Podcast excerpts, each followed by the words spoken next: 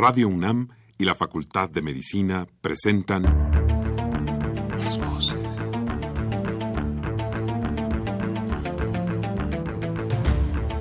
Voces. Las voces. Las voces. Voces. Las voces de la salud. Reflexión y análisis de las ciencias médicas. Acompáñenos. Muy buenas tardes, estimados radioescuchas. La Facultad de Medicina de la Universidad Nacional Autónoma de México y Radio UNAM tienen el agrado de invitarlos a que nos acompañen en su programa Las Voces de la Salud. Soy el doctor Andrés Aranda Cruzalta y el día de hoy para hablar sobre el editor y el autor en la publicación de los libros médicos se encuentran con nosotros los doctor, el doctor Alberto Lifshitz Ginsberg, el ingeniero Hugo Setzer Leche y el doctor Jorge Avendaño en Estrillas.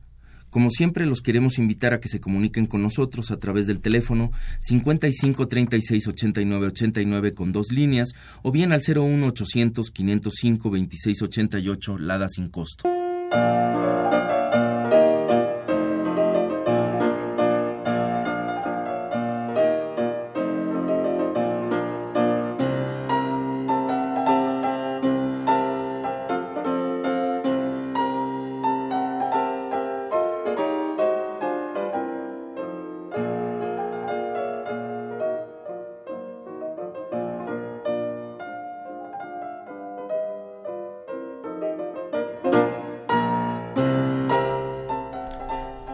Comentaba hace un momento, pues hoy tenemos tres invitados de, lujo para este, para este programa.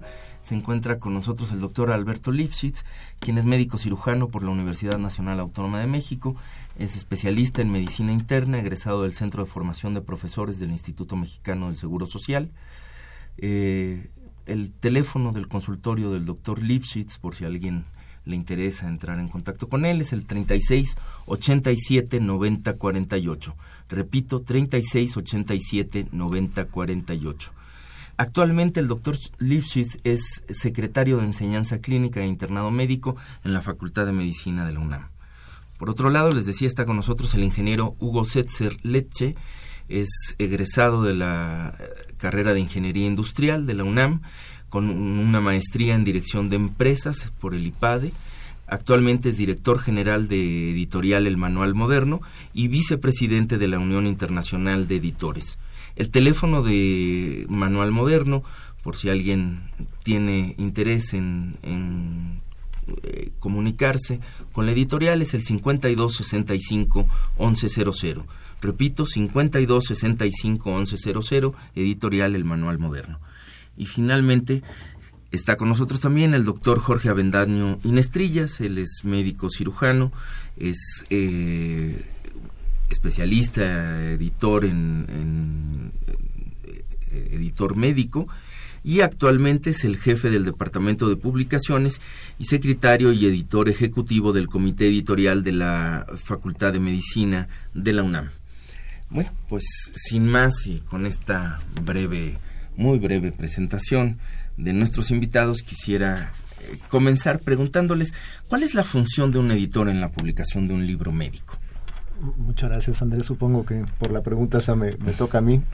Este, nosotros estamos convencidos de que, de que un editor le agrega valor a un libro médico.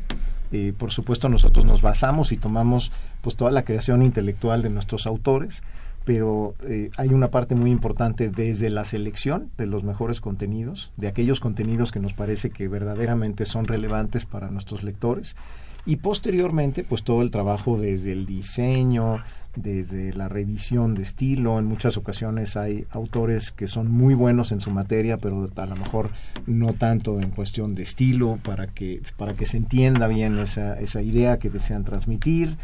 Eh, entonces, en realidad es todo un trabajo que, que, a lo mejor, bueno, me tomaría mucho tiempo y no, no, no creo que sea la idea de, de platicar acerca de todo lo que hacemos para finalmente tener a disposición de nuestros lectores ya la obra final. Y luego, por supuesto, también toda la parte de distribución. Entonces, en ese sentido es que pienso que las editoriales agregamos valor a los libros médicos. Bien, entre lo que comenta ingeniero, habla de, eh, digamos, esta función del editor de pensar en términos de, de la relevancia de los contenidos. Eh, ¿cómo, cómo, cuáles son los criterios mm, mm, que, que en los que un editor médico como usted se basa para decir esto es relevante y esto quizás no lo es tanto? ¿Cuáles son los criterios o los lineamientos generales? Algunos ejemplos, quizás si no entrar de manera tan específica, pero eh, ¿qué se entiende por, por esta relevancia? Em, sí, es, es una buena pregunta porque y puedo compartir este contigo Andrés nos íbamos a hablar de tu verdad este, contigo Andrés y, este y con el auditorio eh, eh, los dos criterios más importantes que tomamos en nuestra eh, editorial, en donde además cuando hablamos del editor, este, pues me refiero a toda la editorial, tenemos un consejo editorial y un grupo de colaboradores que, que, pues, eh, participan en esa decisión, porque como tú indicaste, pues yo de formación soy ingeniero industrial, entonces yo del contenido de los libros médicos, la verdad es que yo no me meto en esa parte y tenemos eh, personas, editores que son médicos y que sí conocen entonces, en ese sentido, los dos criterios más importantes, el, primero, y ahí sí tienen un orden de importancia, que yo diría es que lo que dice tenga una fundamentación científica sólida, o sea, que, que, lo que vamos a publicar verdaderamente hayamos visto que sí tiene eh, pies y cabeza y que tiene una fundamentación científica. Y el segundo, eh, siendo nosotros además un editorial comercial, es pues que tenga un mercado de venta. O sea, eh, lo que tratamos también es de que sean cosas, porque a veces nos encontramos con propuestas muy valiosas de temas muy interesantes, pero que a lo mejor el mercado es tan reducido que no es rentable producirlo. Entonces, uno de los criterios también es fijarnos en, nombre, pues, este, qué, qué mercado tiene tiene este tipo de libro, eh, qué audiencia, qué personas les puede interesar, porque bueno, finalmente vivimos además de, pues, de vender los libros. Digo, con eso, de, con la venta de los libros, pues pagamos todos nuestros sueldos y la renta y las regalías y bueno, etcétera, ¿no? Todos nuestros, nuestros gastos. Entonces son como los más importantes, pero en ese orden. O sea, el más importante, por supuesto, es que pongamos a disposición del mercado algo que hayamos visto que sí tiene una, este, eh, eh, una solidez este, este, científica. Bien, hablas de que hay un equipo pues más o menos grande de colaboradores. Ya uno se imagina por lo que acabas de decir, pues algunos de ellos, ¿no? Hablas hablaste de que no solo son los contenidos, ya mencionas que para estos contenidos pues es importante apoyarse en profesionistas médicos que son parte de estos colaboradores. Mencionabas también la importancia del diseño editorial, este ¿Quiénes trabajan, por ejemplo? ¿Qué, qué tipo de, de colaboradores se encuentran en el trabajo del diseño editorial, en el trabajo de la corrección de estilo que también mencionabas, qué tipo de, profesionistas este, están colaborando, eh, están colaborando ahí con ustedes. Eh, también es una, una, pregunta interesante. Nosotros tenemos un, sí, un grupo amplio de colaboradores, algunos de manera directa, que, son parte del editorial, y luego tenemos una plantilla este, bastante extensa también de colaboradores externos este, que trabajan con nosotros, como le llaman freelance. Eh, de los internos, los más importantes, eh, pues sería eh, un, equipo que tenemos de editores, de, en donde normalmente trabajan una obra un editor de área, como le llamamos, y una de las características muy importantes de ese editor de área es que eh, eh, tiene que ser médico o también publicamos libros de psicología, eh, pero, pero para el caso de libros médicos tiene que ser médico. Entonces a veces decimos, oye, pues que es difícil encontrar un médico que sepa hacer libros. Pues hacer libros le enseñamos, pero medicina no le vamos a poder enseñar. O sea, primero tiene que traer esas bases y si nosotros queremos ser serios en la publicación de contenidos que tengan una validez científica, pues tenemos que tener a alguien que pues, sí le entienda y que, que, verdaderamente además pueda hablar con los autores en el mismo lenguaje, etcétera. Entonces esa es una característica muy importante. Y trabaja de la mano con un editor de desarrollo que su formación más bien es en letras, en, en, ya más el trabajo editorial. Entonces este, eh, hacen una, una mancuerna muy interesante. Y luego, pues toda la parte de los colaboradores depende los externos eh, eh, pues los traductores que eh, bueno traductores porque tenemos más de los autores mexicanos que publicamos más o menos la mitad de nuestro catálogo es de traducciones. Entonces los traductores también juegan un papel importante. En nuestro caso por ejemplo un traductor de un libro médico pedimos también y debe de ser médico. En ocasiones no necesariamente a lo mejor si eh, traducimos un libro de cardiología, tal vez no es cardiólogo, pero, pero es médico, y luego lo revisa un cardiólogo para ver toda la, toda la eh, nomenclatura, etcétera. Y luego pues están los el diseñador, los revisores de estilo, el diseñador de portada, todo un equipo de, colaboradores que participa para finalmente tener el producto final que ya vemos en las librerías y que decimos, ah, mira, pues ahí está muy bonito, pero hay todo un trabajo atrás, ¿no? Sí, ahora, en este trabajo de todos estos otros que agregas y, y, decir que hay un libro muy bonito, tal vez nuestra audiencia no, tal vez no todos lo estén pensando, pero hay pequeños detalles que a veces son muy importantes, además de, desde luego, de que el contenido esté científicamente revisado y que sea importante y demás. Hay otros detalles que agradece, que siempre uno como lector agradece, ¿no? Por ejemplo, desde la selección a veces que se hace del papel, quizás esto, ah, no sé, para que me entiendan un poco eh, nuestros radioescuchas, pues a lo mejor han tenido la experiencia de abrir un libro y leerlo bajo ciertas condiciones de luz, y pues hay algunos libros que se leen muy bien, ¿no? uno los lee independientemente de su capacidad visual, pues es, es se lee muy fácil porque eh, la hoja no no rebota la luz, ¿no? No, no deslumbra, pues por las características del papel, eh, por el tamaño de la letra, por el todo esto que es el trabajo, el trabajo editorial. Este, ese, ese, ¿qué tan importante es esto? ¿O qué tanta importancia tiene para, para Manuel Moderno este tipo de, de, cosas? Eh, también este, es un buen, un buen punto porque también es una parte muy importante. Nosotros eh, nos preocupa mucho la calidad final del producto y como decíamos hace un momento, pues un libro bonito que incluye todo esto que mencionas ahora. Eh, en ese sentido, algo que nos ha ayudado mucho para esto es este, la certificación de nuestro sistema de gestión de calidad bajo la norma de ISO 9000. Entonces eso nos ha ayudado mucho a tener ya pues, los procedimientos bien establecidos, etcétera. Y para poder seleccionar estas características, este, se conforma un equipo en donde está el editor, eh, la gente de mercadotecnia, la gente de producción, o sea, ya los que se encargan de la producción este, industrial, pues de llevarlo a la imprenta, etcétera para precisamente ver, hombre, pues a ver qué tipo de papel, qué tipo de, qué, tipografía, este, pues le ponemos este más alto, más bajas, que si le ponemos una tipografía más alta son muchas páginas, pues entonces se hace muy caro y si son, y así hay un montón de criterios que tenemos que ir seleccionando para hacer em, pues un producto eh, que por un lado pues la gente esté dispuesta a, pagar por él, a decir, hombre, me interesa lo suficiente por, el contenido que trae, que, sí lo quiero adquirir y además por la forma en cómo está presentado. Y, y, que sea lo mejor, la mejor experiencia de lectura también para el, para el lector. Bien.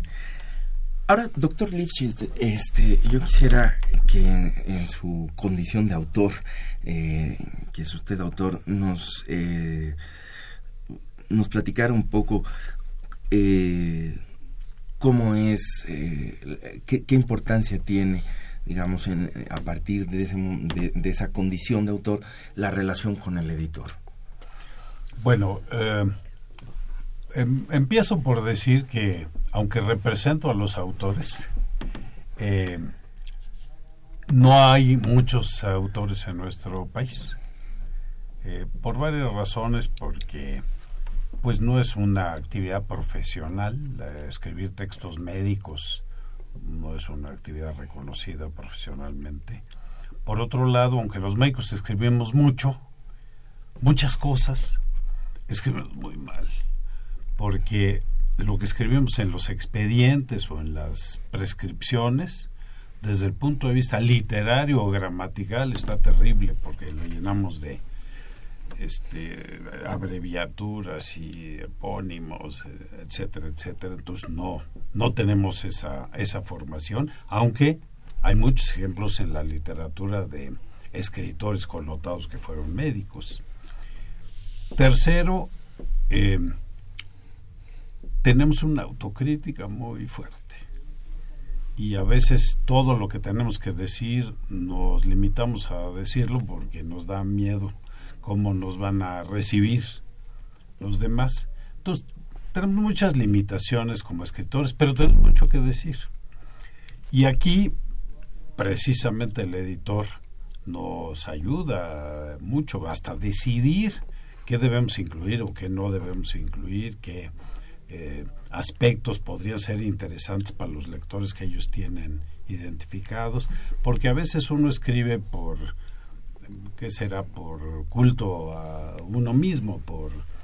Eh, pero escribir un libro pues siempre hay que pensar en los lectores y a veces no tenemos nosotros la, la visión de los lectores. Entonces los editores nos ayudan a corregir los textos porque los escribimos muy mal y nos ayudan a orientar el escrito hacia lo que puede ser de interés para los potenciales lectores. Y entonces el diálogo editor-autor pues es fundamental para sacar una obra apropiada. Y en ese sentido, ingeniero, ¿cuáles son, digamos, las responsabilidades de la editorial? Eh, ¿qué, responsabilidades considera tienen para con los autores, ¿no? partiendo de esto que nos comenta el doctor Lipset? Em, pues tenemos una, una, una, relación muy importante con nuestros autores y en ese sentido también una responsabilidad.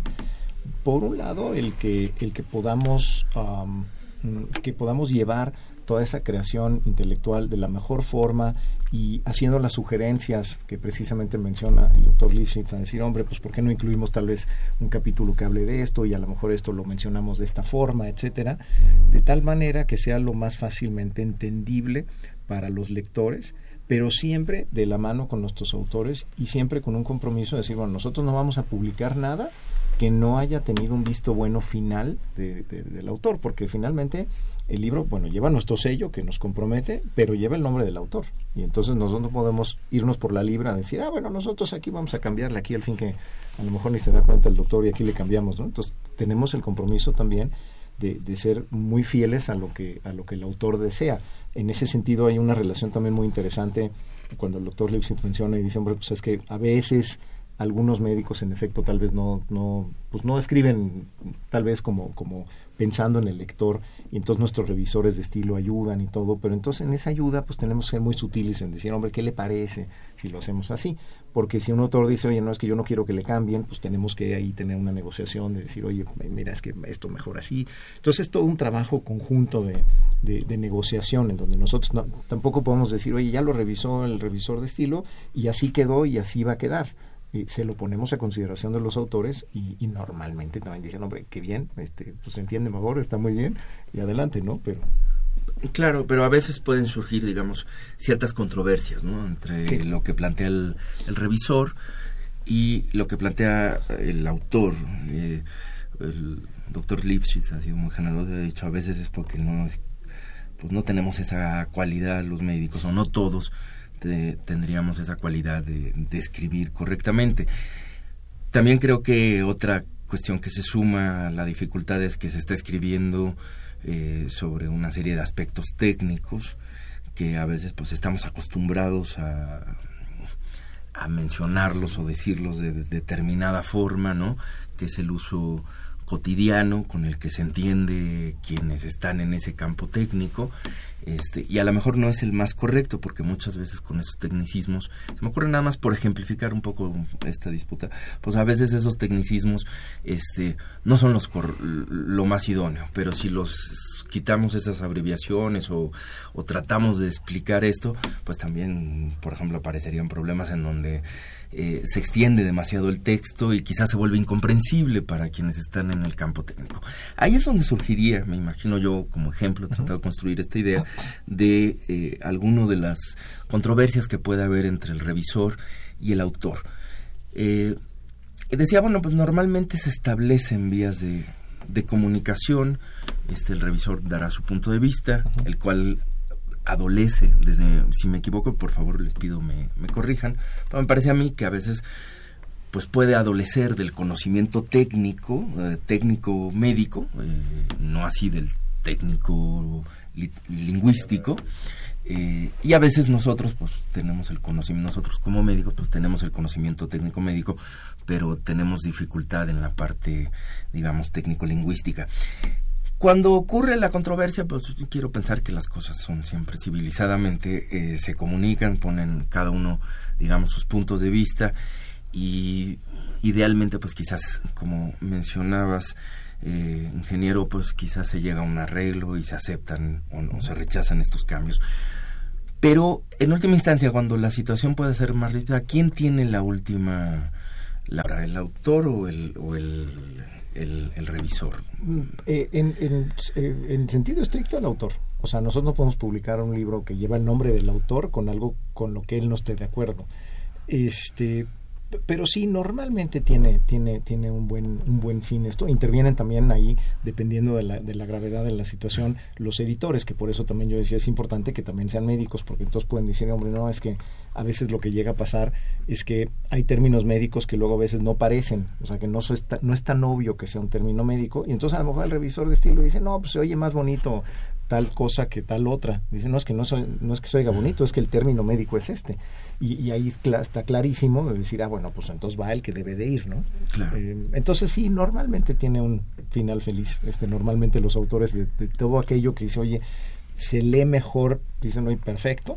Y, y sí en aquellos casos en donde hay terminología que a lo mejor se hubiese cambiado, pues se corrige también otra vez y ya, y, con eso queda. Pero al final tienen los autores la última palabra.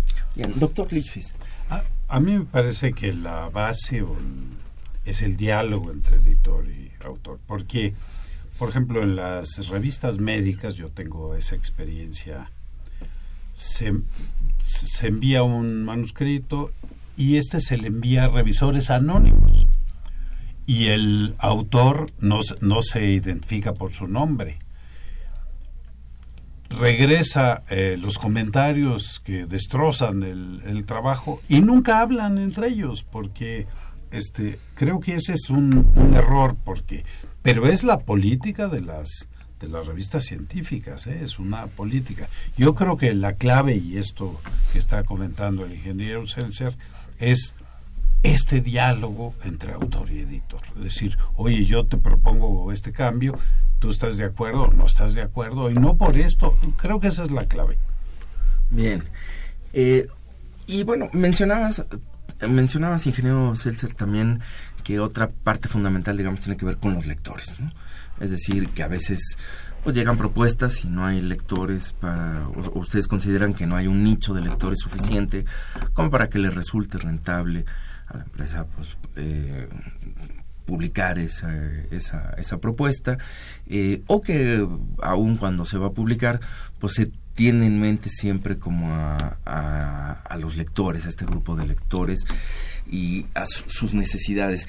¿Cómo se trabaja esto desde la editorial? ¿Cómo identifican a los lectores? ¿Cómo, cómo pueden tener, digamos, una idea más o menos clara que les permita sugerirle a un autor, como mencionabas hace rato, pues te sugerimos que este capítulo se cambien tales cosas o se incluyan esto o se hagan tales modificaciones porque tenemos la idea de que pues tendrá una mejor recepción el libro finalmente.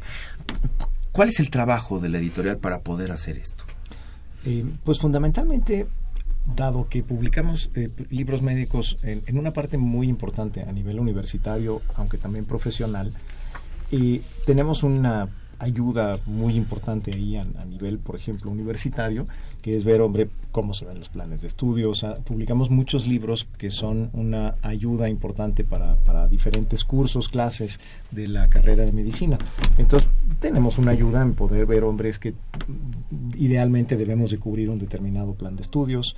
Y a la vez también eh, usualmente también este tipo de cosas, el mercado de libros médicos también es un mercado competido, tenemos este competidores importantes en donde entonces también vemos, oye, ¿y qué está haciendo el de al lado y qué publicó y cómo se ve el libro y qué temas está abordando? Entonces también nos fijamos en eso. Entonces eso nos permite ir viendo, hombre, más o menos como, como por dónde este, publicar todo esto. Siempre pensando en efecto en mm, cómo poner la mejor información y esa es también la responsabilidad que tenemos con nuestros lectores de, ponerles la, la, información más verídica y la información que cuando adquieren un libro de manual moderno sepan y digan, hombre, pues sí, es que sí tiene algo de valor, que no corran el riesgo de decir, oye, qué cosa me vendieron ahora que esto pues, no tiene ni pies ni cabeza. O sea, eso no queremos que suceda y trabajamos todos los días en, en, asegurarnos de que, de que los contenidos tengan esa validez. Bien, me parece muy interesante algo que acabas de mencionar. Decías, bueno, una guía pueden ser los planes de estudio de las materias. En ese sentido, pues queda claro que los planes de estudio tienen, me queda claro que eh, tienen, digamos, una necesidad operativa muy clara, que es pues llevar el curso los temas más importantes de determinada materia, este, o aquello que se ha considerado que, que debe de ser cubierto, digamos, en la formación de un, de un estudiante. Muchas veces ocurre también que eh, pues quienes estamos en esas áreas, o sea, en determinada área, pues siempre tenemos como eh, claro que hay otra serie de temas que nos parece que son fundamentales, importantes y demás, pero siempre, sin importar cuál sea el plan de estudios, pues siempre nos va pareciendo que hay cosas que quedan eh, fuera de los planes de estudio. Lo menciono porque, es decir, ¿cómo, cómo se negocia esto con el editor? para decir, bueno, quizás esto no quedó dentro de los planes de estudio, mm. pero lo consideramos algo que es importante dentro de la materia, o sea, queremos que quede al menos dentro del libro, este, cuando, cómo negociar esa parte, digamos, de decir, bueno, sí, esto sí es pertinente que esté adentro, aunque no esté en la mayoría de los principales planes de estudio de las principales escuelas, o cuando se dice, bueno, sí, esto quizás es demasiado especializado y ya rompe, digamos, con el interés del texto general para la materia, por, por poner, digamos, una, una posibilidad. ¿Cómo, ¿Cómo se trabaja con eso? ¿Cómo lo trabajan desde el editorial? Eh, en efecto, y, como mencionaba el doctor Lipsitz, es una cuestión de, diálogo, es mucho también el, el, diálogo con nuestros autores, en el sentido de que sí nos proporciona una guía este, el plan de estudios, pero en efecto por ejemplo, cuando se trata de alguien que conoce muy bien el plan de estudios, porque a lo mejor es un profesor de la materia, y nos dice, oye, pero es que además le quiero agregar estos otros temas, pues tenemos este diálogo para decir, oye, a ver, pero es que también depende, esto nos parece muy bien, pero por ejemplo hay que tener cuidado, eh, porque nos ha sucedido el caso de decir, ah, pero es que le quiero agregar este tema y este y este y este y este y este, y es una lista ahí medio larga, y entonces de repente decimos, oye, pero es que la extensión de un libro de esta naturaleza se nos va a salir del mercado, o sea, la gente ya no lo va a, porque porque por costo y por una serie de cosas, pues ya la gente va a decir, no, está muy caro para, para lo que yo lo necesito y ya no se va a usar. Entonces tenemos que también convencer al, al autor de decir, oye, le agregamos, por supuesto, lo que tú consideres conveniente dentro de las limitaciones que nos da pues este el mercado también y las competencias y decir, oye, si hay libros de 700 pesos que son los que se usan para esa materia y nosotros salimos con uno de 1500, pues nadie nos va a comprar nuestro libro, ¿no? Van a decir, oye, no, pues está muy caro. Doctor Lipsi. Yo entiendo que para estudiantes lo ideal sería tener un texto que les resuelva punto por punto lo que está incluido en el plan de estudios.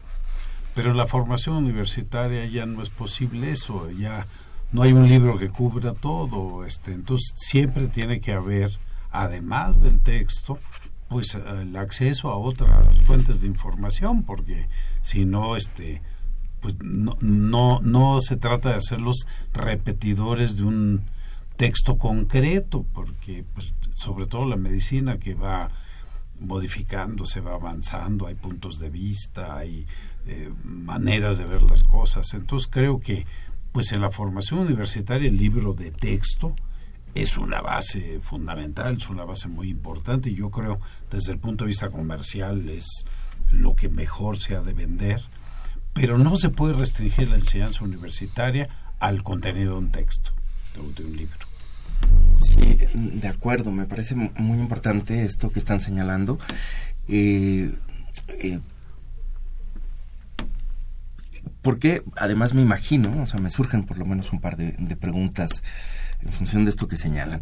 Eh, me imagino que tampoco desde la parte digamos del mercado que, tanto eh, ha insistido que tanto has insistido ingeniero Setzer eh, bueno acotar a un libro que simplemente resuelve un programa también puede ser una apuesta riesgosa desde el punto de vista del, mercado, ¿no? Porque los programas universitarios, pues habitualmente cambian, este, con cierta regularidad, eh, porque pues están sometidos a revisión, a, una serie de cuestiones, el conocimiento también eh, se modifica, este, de tal forma que eh, pues ahí creo que esto también es algo a considerar, ¿no? O sea, un libro que si bien puede resolver los problemas, digamos, que supone ese programa, pero siempre será mucho más interesante un libro que también ofrezca otras cosas al, lector, ¿no? Este, inclusive a veces eh, que pueda llegar a, me imagino, a algún sector un poco más amplio que el que se estima nada más, digamos, por la materia, ¿no? Estoy pensando, bueno, pues a lo mejor un libro de medicina interna, pero quizás puede ofrecerle buenas cosas a un cardiólogo o ser un buen apoyo para un inclusive para un cirujano, ¿no? En determinados temas, si se maneja de, de cierta forma, desde el punto, vamos, se resuelven ciertas cosas desde el punto de vista editorial. ¿Qué piensas de lo que comento? Sí, por supuesto. O sea, eh, por un lado, eh, también estoy totalmente de acuerdo con el doctor Lifshitz en la parte de, bueno, nosotros queremos poner una herramienta a disposición. Eh, bueno, una son los textos, pero además publicamos otro tipo de libros, no necesariamente textos, este, que también apoyan a ese proceso de aprendizaje. Estoy totalmente de acuerdo que por a pesar de que es muy importante el texto, no es lo único. O sea, sí tienen que consultar un montón de otras fuentes de información, que, es una parte muy importante en el proceso de, aprendizaje. Y nosotros, por otro lado, en, en, relación con esto que comentas, también tenemos el compromiso de ir un poco y ver un poco más hacia el futuro también, decir, bueno, no nada más decir cómo está el plan de estudios ahorita, sino cómo pensamos que se puede ver después y, entonces en ese sentido también participamos muy de cerca, por ejemplo, con la ANFEM, con la Asociación de Facultades y Escuelas de Medicina, para ver, hombre, cuáles son las tendencias de la educación y, cómo va lo de la educación por competencias y entonces cómo tenemos que transformar nuestros libros para que sean más, para que no pierdan relevancia con los cambios en la educación y cómo pueden seguir siendo una buena herramienta para, para nuestros lectores. Y luego, por supuesto, también experimentar con propuestas nuevas, no nada más decir, bueno, es que siempre se ha estudiado así, entonces así siempre, sino decir, bueno, ¿cómo, cómo ofrecemos algo algo innovador también, algo algo que a lo mejor pues, no se ha hecho, pero pero que es una propuesta de nosotros. Decía este Henry Ford que, que si le hubieran preguntado qué que, es lo que deseaban sus consumidores, hubieran dicho que una carreta más rápida, ¿no? Pero entonces, bueno, él hizo otra cosa y les propuso una idea innovadora, ¿no? Que también a veces es lo que tratamos de hacer. Entonces, eh, decía yo que eran dos preguntas y la otra quisiera amarrarla un poco con esto que dices, porque eh, ¿qué tan importante es? Mencionabas hace un rato, la otra pregunta tiene que ver con algo que, mencionabas hace un rato, que decías, bueno, sí, efectivamente el autor nos puede decir, bueno, aquí está mi propuesta para, para el plan, pero bueno, incluyo todos estos, eh, una lista de temas que a lo mejor decías, se sale, es muy grande, etcétera, y que por cuestiones de índole comercial, pues a lo mejor tienes que negociar con el autor que ahí se produzca algún recorte de cosas. Entonces, mi pregunta la voy a hacer en dos tiempos. Este, por un lado, si solo es, digamos, una cuestión de espacio o si a veces también se considera que determinados temas, o sea, si el problema temático de los capítulos, se me ocurre, o de los temas abordados en determinados capítulos, ustedes también tienen alguna injerencia para decir, bueno, pues estos temas, por alguna razón que, ahorita nos pudieras explicar, consideramos que no sean abordables. O, y la otra cuestión es, eh, y la otra cuestión tendría que, que ver con esto que decías de, de, lo innovador. ¿Qué tanto se considera a veces, digamos, cuestiones de orden didáctico para eh, aceptar, digamos, una propuesta editorial. Estas son las dos ideas que yo te lanzaría ahorita. Es momento de que hagamos una pausa, así que te dejo que lo, que lo pienses. Nos vamos a una pausa y regresando, si te parece bien, nos das respuesta. Claro que sí. Bien,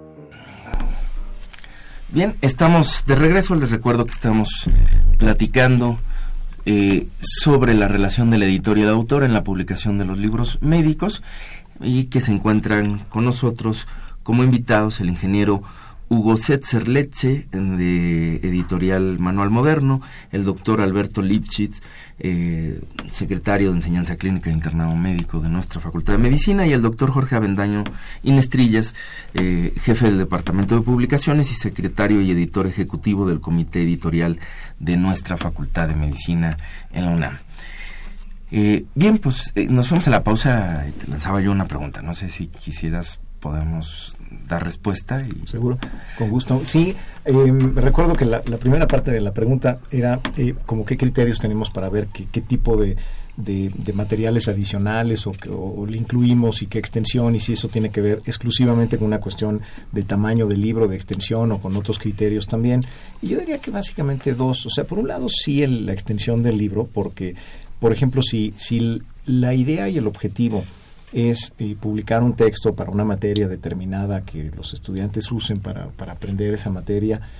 Y, y de pronto, y eso porque lo digo porque nos ha sucedido, que el autor dice, oye, pues que además hay que ponerle esto y esto y esto, y entonces se hace todo un tratado eh, que ya es para otro nivel y para otro mercado y para otra cosa, pues este no va a entrar y no va a cumplir con su objetivo de que se use para eso, por un lado por cuestión de extensión, pero por otro lado también porque nosotros también tenemos de alguna forma, mm, creo yo, la obligación de, tratar de encontrarle un balance entre lo que, lo que pensamos como puedan aprender mejor y un balance entre lo que quieren los profesores para enseñar lo que están haciendo en el, en el aula y, lo que necesitan los lectores. O sea, pues los lectores seguramente lo que quisieran es mientras más breve este, y aprenda más, o sea, mientras tenga que leer menos y aprender más, pues mejor. Y, entonces le tenemos que encontrar un balance, porque también hay otras editoriales que están en lo mismo, ¿no? Entonces, si, si de alguna forma dicen, oye, es que aquí hay otro libro que de otra editorial y que, que, aborda estos temas y, vas a pasar el examen, porque desde el punto de vista del usuario, del lector, la verdad, lo importante es, yo quiero pasar el examen. Este, ¿no? Esa es la, eh, me parece lo que normalmente piensa un estudiante si yo quiero pasar el examen. Entonces, si este me, me toma menos tiempo leerlo y con eso paso el examen, pues por ahí me voy. Entonces tenemos que encontrar, eso no quiere decir que tampoco vamos a ponerles algo ahí lo más, este, eh, a lo mejor incompleto. Eh, nosotros tenemos la responsabilidad de que por supuesto sea un material con el que aprendan, pero, pero sí tenemos que tomar en cuenta esos dos, esos dos criterios. Y la segunda parte de la pregunta tenía que ver con innovación, pero no me acuerdo muy bien. entonces, ¿cuál sobre era la todo con, con, la parte de cómo se trabajaba. Yo decía que en medio de esto que estás respondiendo, pues me parece que las estrategias didácticas pueden ser muy importantes. Es decir, que un libro, además de que sus contenidos sean científicamente serios, pues sobre todo si es un libro de texto en medicina, pues el hecho de que recurra a presentar esa información de una manera didáctica, no sé, se me ocurre mediante el uso de cuadros sinópticos, este, esquemas, eh, imágenes y es que son pertinentes, eh, que faciliten al lector, digamos, justamente esto que esto que estás mencionando, o sea, que faciliten que el lector pues diga, bueno, sí, tengo a lo mejor la misma información científicamente validada en dos textos, pero uno me la está presentando de tal manera que facilita mi comprensión de esa información. Este, no que me, yo no sé si resuelva ingenuamente esta idea de, que pueda contestar todo bien en el examen, pero sí al menos que, me facilite la comprensión y por tanto el aprendizaje. Eh, esto sería pedirle demasiado que solo fuera responsabilidad de la autora. Esto iba dirigida un poco la pregunta. ¿Qué tanto trabajan ustedes, su equipo, diseñadores, autor, editor, etcétera, para conformar un texto eh, que en el caso de ser un texto de enseñanza, pues tenga estas cualidades didácticas, digamos. En efecto, esa es una parte muy importante también. Lo tenemos que trabajar muy de la mano, por supuesto, como todo este trabajo con los autores, pero como hace un rato que decía que hay, muchas cosas donde pienso que le agregamos valor en la editorial y decía que es como muy largo para para una sesión como estas, pero una de ellas también es esto, cómo que todas estas ideas y toda esta creación intelectual de los autores, trabajando junto con ellos, decir esto cómo lo podemos expresar de una forma que a lo mejor se entienda mejor, que tenga un mejor aprendizaje, qué elementos gráficos podemos incluir. Comentaba con el doctor Liz hace un rato que, por ejemplo, esta mañana tuvimos una reunión con nuestros este, colaboradores externos que, que, trabajan con nosotros en la editorial en cuestiones de diseño y etcétera, en donde ahora, por ejemplo, también las nuevas tecnologías nos ayudan y nos permiten también por ejemplo, para los libros este, electrónicos, incluir ya este, también este, videos y animaciones, imágenes, este, con mucho mejor resolución que en, un libro impreso, aunque estamos convencidos de que van a seguir coexistiendo mucho tiempo los libros impresos y electrónicos, pero en la parte electrónica hay herramientas muy interesantes que ayudan a ese aprendizaje también. Doctor Lipsi. Sí, alguna reflexión en relación con el aprendizaje en medicina. Probablemente sea en cualquier otra asignatura también, pero en medicina en particular. No se puede aprender la medicina en un libro. Eh, se podría uno encerrar en su casa y tratar de resolver y luego ir a presentar el examen, pero ese no es un médico. La medicina se aprende, pues, como todas las asignaturas o como todas las materias, de diversas formas, pero en medicina en particular pues con las experiencias clínicas, ni modo, sufriendo, viviendo, este, gozando con los pacientes, así es como se aprende. Entonces, el libro tiene, desde luego, un papel, una función, pero que es complementaria, no me parece que sea la fundamental. Por otro lado, bueno, ahorita vivimos una brecha generacional que este en que pues nuestros alumnos son nativos digitales y nosotros somos inmigrantes digitales y nuestros alumnos quieren información rápida, breve, concisa, sin rollo. Y nosotros todavía andamos en otras épocas. Entonces los, los nuevos libros eso es lo que están tratando de hacer y en todo caso los links necesarios por si alguien quiere eh, ampliar la información pero pero lo que quieren es un este un, texto sintético, un texto eh, sustancioso, de mucho eh, contenido, pero sin, sin tanta palabrería. Y creo que hacia allá van las cosas ahora con todo esto que está mencionando el ingeniero. Bien, eh, tenemos también, este, como ya les había comentado, tenemos invitado al doctor eh, Avendaño, al doctor Jorge Avendaño. Inestrillas es, eh, como les dije, secretario y editor ejecutivo del Comité Editorial de la Facultad de Medicina.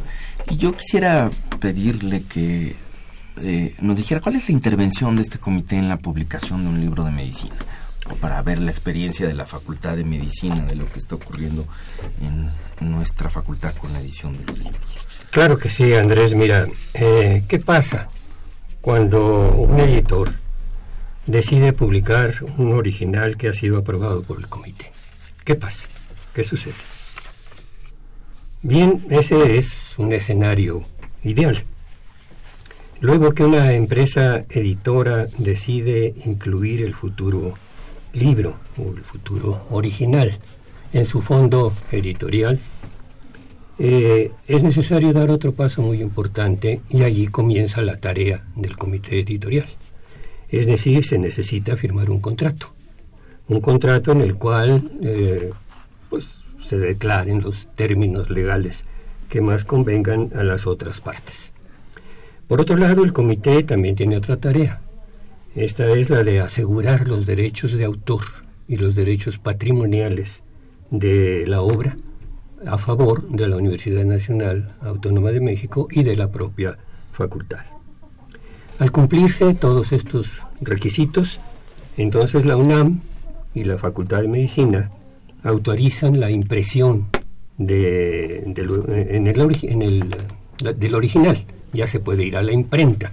Y una vez que ha terminado esa impresión, entonces se, se requiere que haya otra autorización para que se incluyan en los eh, forros, las portadas de los libros, los eh, eh, escudos de la UNAM y de la Facultad de Medicina.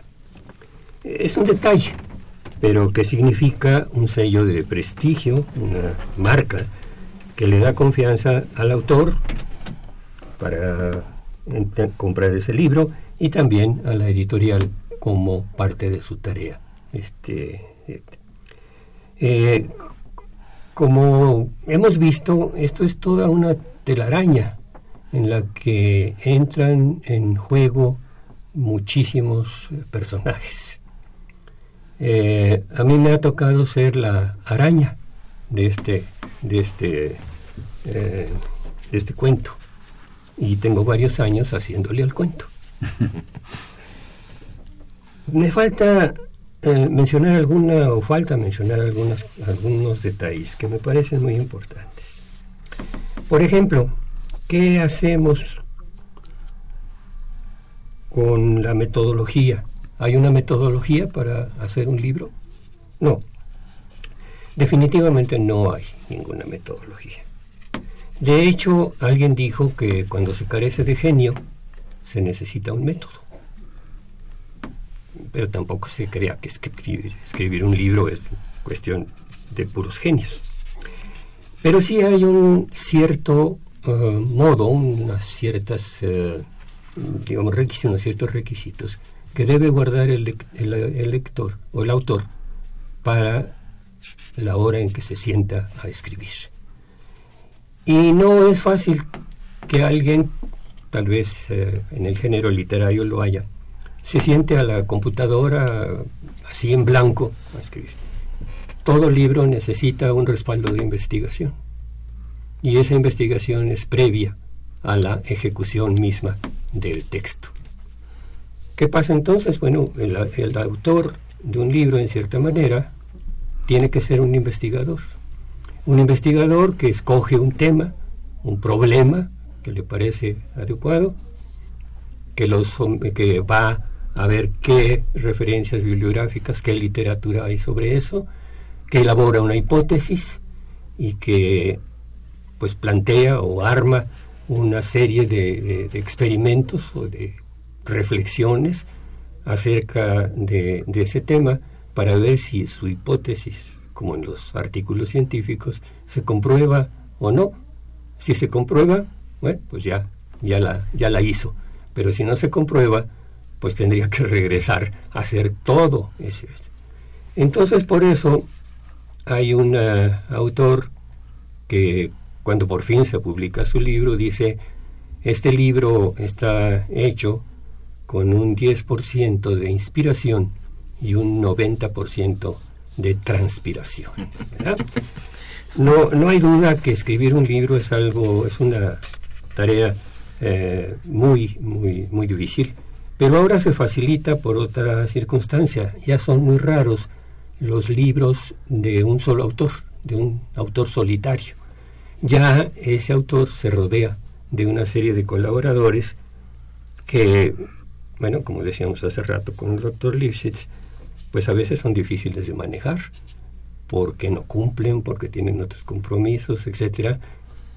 Y el autor que tuvo la idea, a lo mejor acaba escribiendo todo el libro. Pero este no es, no es la mejor manera, ¿no?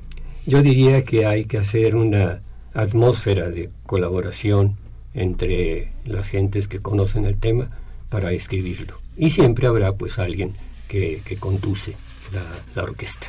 ¿sí? E, e, esa es una parte que pues que cada vez se está volviendo más, más común. ¿no?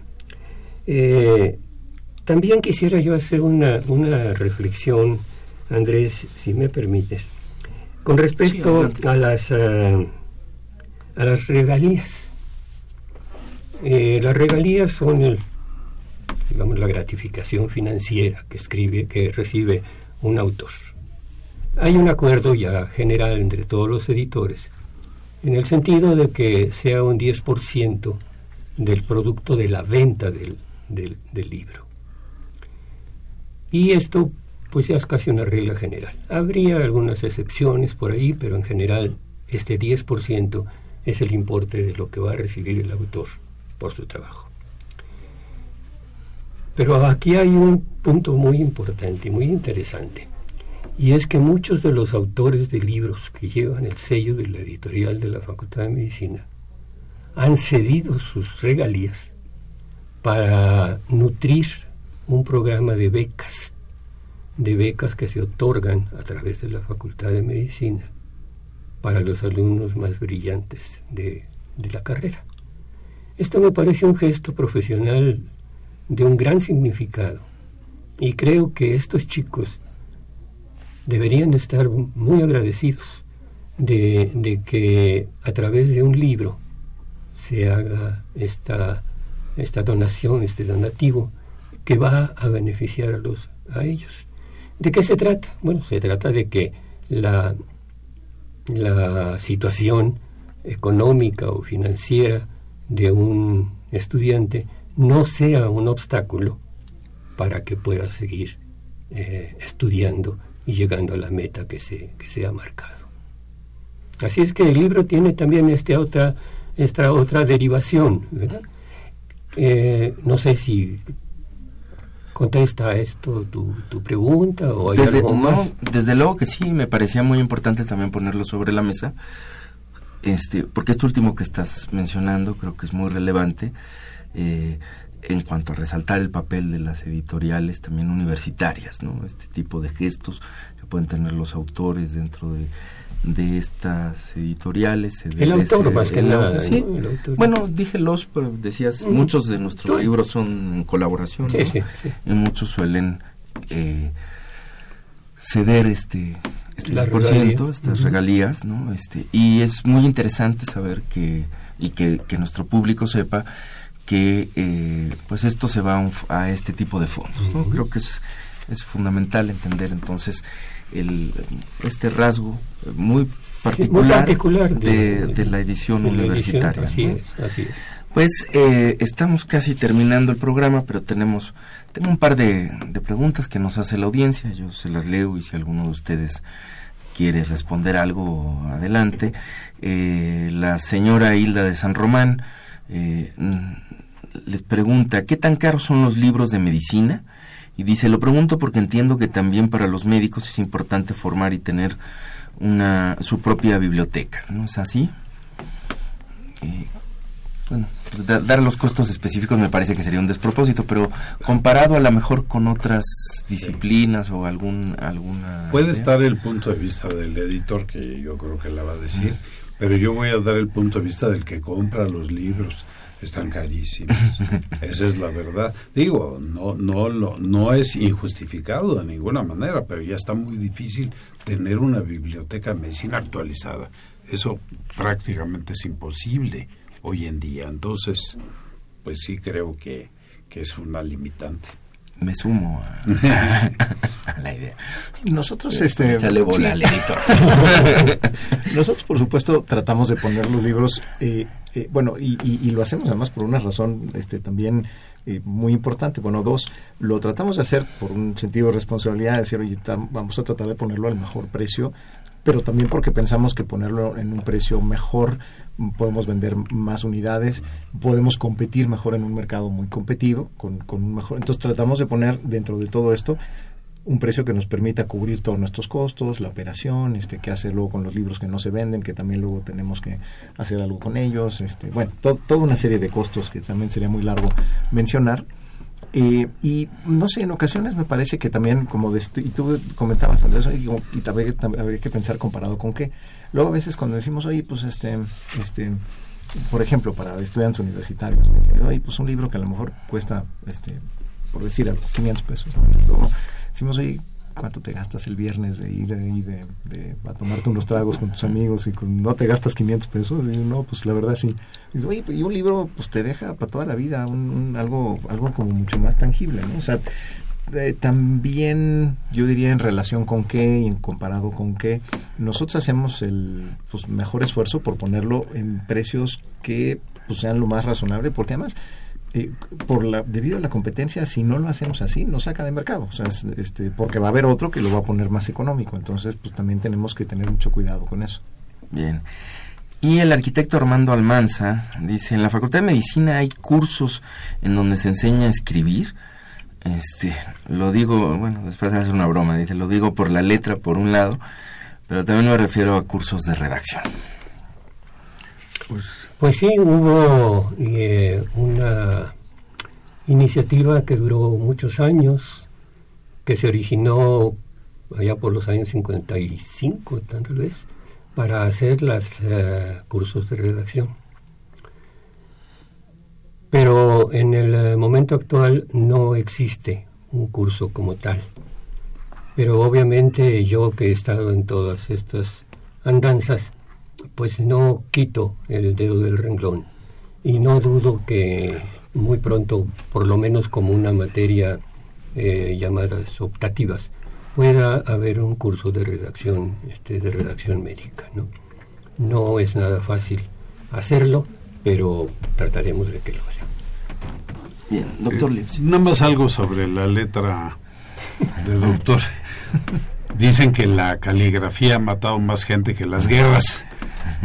Y esa es una responsabilidad que los médicos no hemos asumido del todo. La, la prescripción, por ejemplo, tiene que estar perfectamente clara, porque si hay cualquier dificultad para entender lo que se está diciendo, esto es eh, un, crimen o puede ser un, crimen. Entonces creo que pues tendríamos que dar hasta clases de caligrafía, aparte de, de las clases de redacción. Bien. Bueno, pues estamos terminando con buen sentido del humor este programa. Eh, yo voy a hacer un, un anuncio. Este, la, del 13 al 17 de marzo se va a efectuar la Semana del Cerebro 2017. Quienes estén interesados en este, en este, en este evento que convoca que es convocado por la Facultad de Medicina de la Universidad Nacional Autónoma de México, pueden tener mayor información con el comité organizador, el biólogo Francisco Estrada Rojo, eh, al correo electrónico ferro.hotmail.com, la doctora Luz Navarro Angulo, en el correo electrónico inavarro arroba unam.mx y la doctora Leticia Verdugo Díaz en el correo electrónico leticia arroba unam.mx. Semana del Cerebro 2017 del 13 al 17 de marzo. Bueno, pues eh, el tiempo se nos ha venido encima. Yo creo que hay muchas, muchas cosas que todavía podríamos seguir comentando algunas preguntas que de nuestro público que se queda eh, se nos quedan aquí en el tintero yo quiero agradecerle a los tres su presencia en este en este programa. Creo que ha sido muy esclarecedora de muchos de muchos puntos y lamentablemente pues nos han quedado muchos en el tintero. Este que ojalá tengamos otro más tiempo otro día eh, la oportunidad de seguirlos platicando. Eh, doctor Alberto Lipschitz, ingeniero CETSE, eh, doctor Jorge Avendaño Inestrillas, muchas gracias por su participación en este programa. Muchas gracias. Muchas, gracias, a, a ti, Andrés. Esta fue una coproducción de la Facultad de Medicina y Radio UNAM a nombre del doctor Germán Fajardo Dolci, director de la Facultad de Medicina, y de quienes hacemos posible este programa, en la producción y realización, la licenciada Leonora González Cueto Bencomo y la licenciada Erika Alamilla Santos. En los controles, Socorro Montes y en la conducción, su servidor Andrés Aranda. Les agradecemos su atención y los invitamos dentro de ocho días. Radio UNAM y la Facultad de Medicina presentaron Las voces.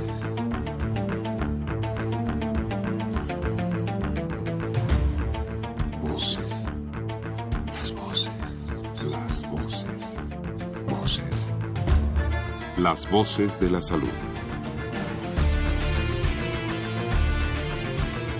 Reflexión y análisis de las ciencias médicas.